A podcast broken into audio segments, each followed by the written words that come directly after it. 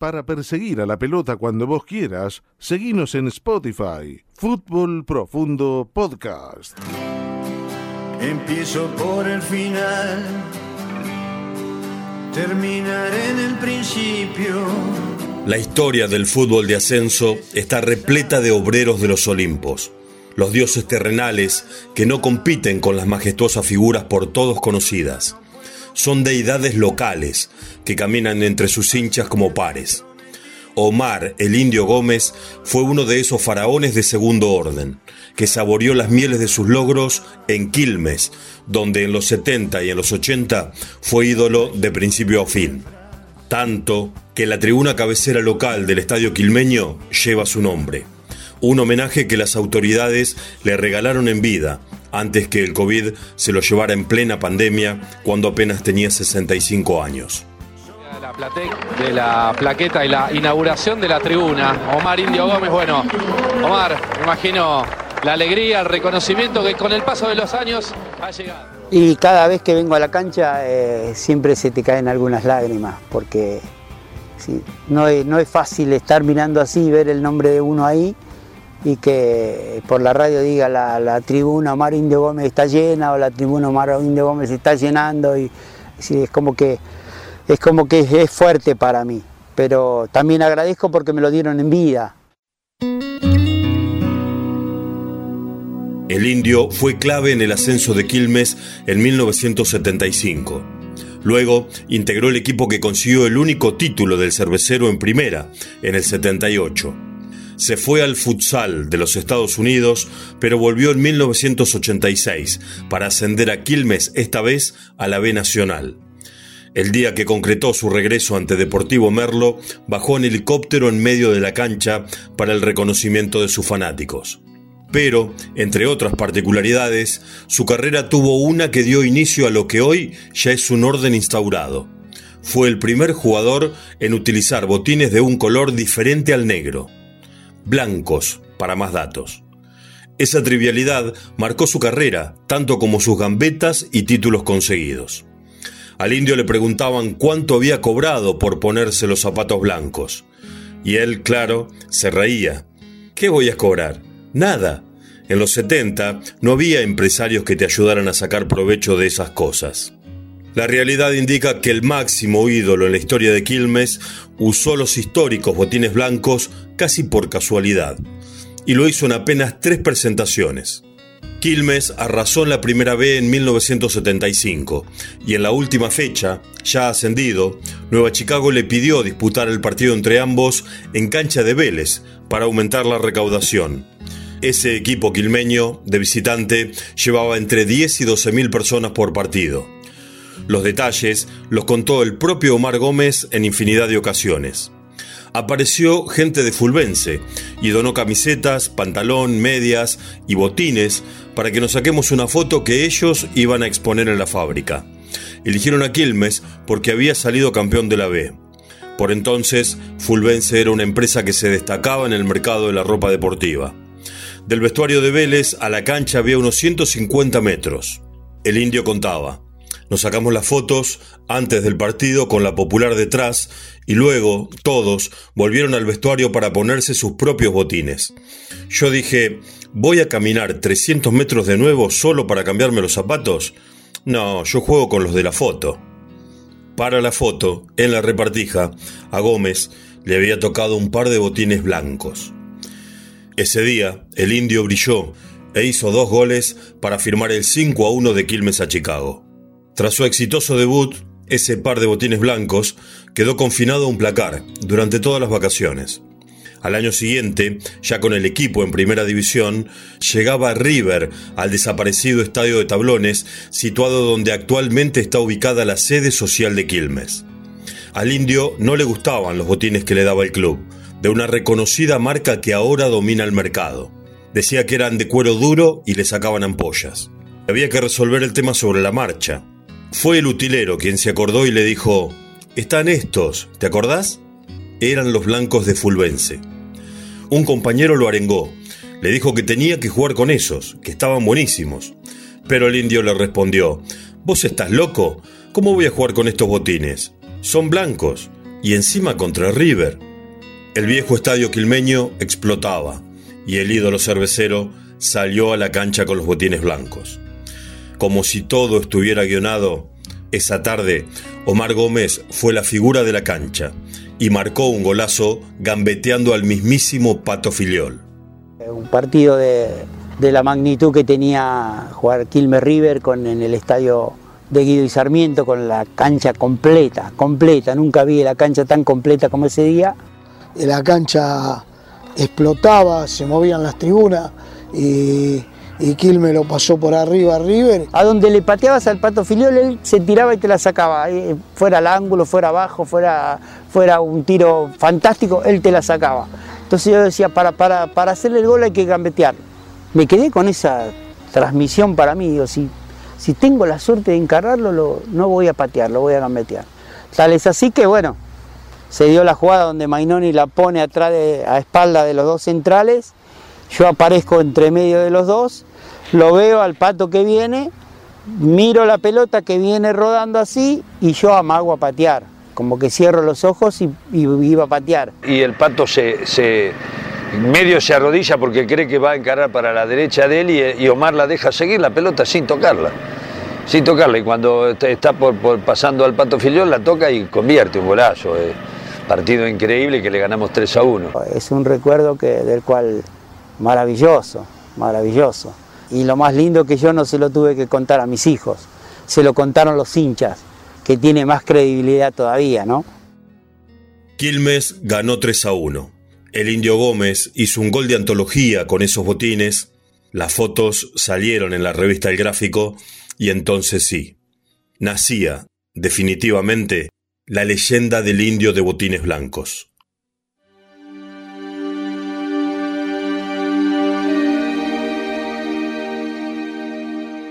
No hay mayor anhelo al crecer que intentar parecerse a esos personajes que sobresalen del resto, tener algo al menos, una pizca de su magia. Siempre fantaseamos cosas por el estilo. Algunos se dejan llevar por nobles protagonistas de historietas con sus extraños poderes. Otros románticos por los héroes de las películas de acción. O bien, en el mejor de los casos, por algún laureado deportista de élite. Este no es mi caso. A mí me gusta él, con sus virtudes y defectos. Me cayó bien de entrada, cuando lo vi por primera vez parado en la mitad de la cancha. No tenía idea de quién era o de dónde lo habían sacado. Recuerdo que en su primera intervención del partido, la pelota se le embrolló entre los pies y se le escapó a lo largo para que un rival se hiciera de la misma. Sin embargo, le puso garra a la situación, corrió al contrincante, la peleó, se tiró a sus pies y recuperó la pelota. Fue desde aquel momento que mis ojos comenzaron a observarlo desde un punto de vista distinto. Lo seguían donde fuera, dentro del campo de juego, seducidos por su asombrosa estampa.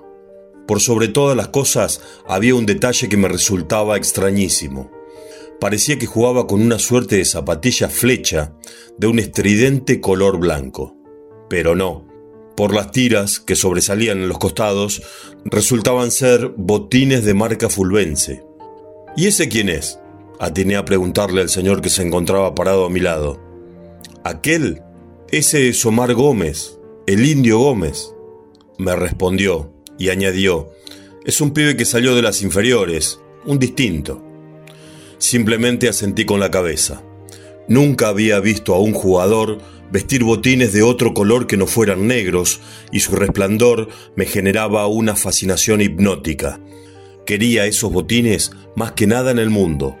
Los imaginaba en mis manos, apretándolos con suavidad, aroma a cuero recién lustrado, interior acolchado, lengüeta larga, caña tan baja para lucir los tobillos descubiertos, velocidad inconmensurable para desbordar por las bandas, equilibrio exacto para gambetear rivales, destreza para picarle la pelota al arquero cuando se aproximen el mano a mano y adherencia extrema en los tapones para colgarme del alambrado de la tribuna al gritar el gol. Era una sensación inexplicable que me recorría la espalda a modo de escalofrío. Estaba paralizado y desorientado. Me senté en el tablón con torpeza y entrecrucé los brazos fuertemente. Mi mente estaba en blanco. El partido había terminado con un anodino empate. Para acompañar el resultado no abundaba el frío ni calor, sino más bien era uno de esos días húmedos que se repetían cotidianamente en esa etapa del año. Había dejado de llover hace un rato, pero el cielo se mantenía gris. Los caprichos del fútbol determinaron que ese día Quilmes jugara al mediodía y eso me permitía volver a mi casa en colectivo. El trayecto del viaje de retorno me dio la posibilidad de pensar cuál sería mi estrategia para adquirir los botines que tanto necesitaba y que hacía unas horas ni siquiera sabía que existían. Eran demasiado buenos para ser baratos y por supuesto yo no disponía del dinero. De la comunión solo me quedaban algunas monedas y sabía que pasarían años hasta poder comprarlos por medio de los vueltos de los mandados. Pensé en mi mamá, pero ella solo accedía a comprarme ropa si la misma era para ir a la escuela. Entonces, las alternativas, más que reducidas, eran nulas. Tenía que pedírselos a mi papá. Cuando llegué a casa saludé a mi mamá ante su advertencia de que me suba a los patines y me dispuse a trasladarme con los dichosos trapos hasta la cocina. Tomé asiento y comencé a ensayar en mi cabeza, una y otra vez, como si fuera un mantra, las palabras en el orden exacto que debía utilizar para convencerlo a papá de que acceda a comprármelos. Esperar a que vuelva de trabajar me generaba una ansiedad tremenda, y para colmo, el temor al diálogo me hacía sentir un revoltijo enorme en la panza que nunca antes había sentido. Entrada la noche lo escuché llegar en su bicicleta. Me asomé por la ventana y lo noté cansado. Al ingresar, se sacó los zapatos sobre la alfombra, al lado de la puerta, evitando de esa manera ensuciar el piso del living. Se calzó las hojotas que le trajo mi mamá y al mismo tiempo me saludó con un ¿Qué haces, nene? mientras me revolvía el pelo con su mano. Se dirigió a la cocina y puso a calentar agua en un jarrito de aluminio. Cuando rompió el hervor, le agregó dos cucharadas soperas colmadas de yerba y apagó el fuego para dejar reposar la mezcla.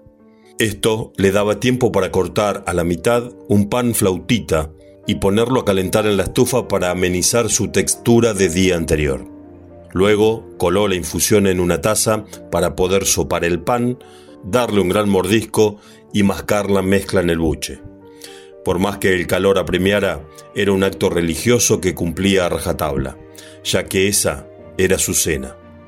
A todo esto, aún no era el momento indicado para hablar del tema no podía interrumpirle su otro acto sagrado, que era ver el noticiero. Por otro lado, para qué mentir, no sabía cómo abordar la situación. Mi papá no era muy afecto a emitir demasiadas palabras, y eso, de entrada, imponía una gran distancia entre los dos, aunque sí hablábamos mucho de fútbol. Pero no era un asunto fácil de tocar. Sabía que él en estos momentos estaba disgustado con el deporte y hacía rato que no iba a la cancha. Ya no me acuerdo contra quién habíamos perdido que rompió el carné y me dijo, no vengo más. Y cumplió. Hasta el día de hoy cumplió. Con lo cual, contarle la anécdota de la nueva estrella que había visto resplandecer hoy en la cancha hubiera sido en vano. Lo observaba de reojo y me di cuenta que estaba siendo vencido por el sueño. Sus ojos se cerraban mientras dejaba caer su cabeza y automáticamente reaccionaba de forma espasmódica maduraba el knockout. Sabía, por medio de mi mamá, que mañana le tocaba trabajar por la zona del centro de Verazategui, y ahí había varias casas de deportes donde podría aprovechar a comprarme el tan deseado botín. Era ahora o nunca. La culpa de pedirle algo me apretaba el pecho. Respiraba suspiros. Intenté tomar un poco de valor con un leve carraspeo para aclarar la voz. Tragué saliva. Tomé un poco más de coraje y limpié mi garganta con un carraspeo aún más bullicioso. Como pude, apenas con un hilo de voz algo flautada, bajé la mirada y le solté. En la semana van a hacer unas pruebas en las inferiores del club, pero no tengo botines, y seguro me los piden para hacerla. En ese momento cerré los ojos con fuerza, por temor a su respuesta, pero sentía que me observaba con detenimiento. Se generó un silencio muy incómodo, que duró apenas unos segundos, pero que para mí fue una eternidad. De a uno abrí los ojos con lentitud. Lo volví a observar y su rostro reflejaba una calma serena. Me miró como queriendo comprender algo. Era evidente que necesitaba reflexionar al respecto.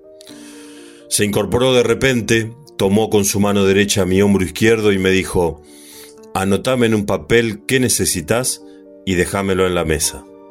Me agitó el pelo con su mano y se despidió con un hasta mañana, nene. Su respuesta me sorprendió. Creo que haberlo atrapado en ese raro umbral de sueño me dio una ventaja definitiva e inclinó la balanza a mi favor. Rápidamente tomé una servilleta de papel del cajón, la doblé por la mitad y anoté con una minuciosa caligrafía imprenta mayúscula la frase botines fulvense blancos y apoyé el posapavas apenas por encima del papel, de manera tal que ninguna ráfaga lo volara y a su vez que sea perfectamente visible a la distancia. Me saqué la zapatilla izquierda, miré la suela de la misma y agregué a la leyenda el número 34 y subrayé la palabra blancos, dos veces, con líneas onduladas. Anda a dormir, escuché a modo de advertencia desde la habitación de mis padres. Inmediatamente apagué la luz de la cocina y me fui a recostar. Di muchas vueltas en la cama pensando en el nuevo calzado, hasta que finalmente me dormí y me dispuse a seguir soñando. Al otro día, cuando noté que se colaba el primer rayo de sol por la ventana, salí disparado hacia la cocina y comprobé que el papel ya no estaba. Eso era señal de que se lo había llevado para cumplir con mi pedido. Mi corazón duplicó sus palpitaciones y mis manos se sudaron un poco. Creo que ese día fue el más largo de mi vida. La noche que traía consigo a mi papá nuevamente a casa no llegaba más. Para hacer tiempo hice las compras, pasé la enceradora, ayudé a secar los platos y hasta vacié cada rincón de telarañas.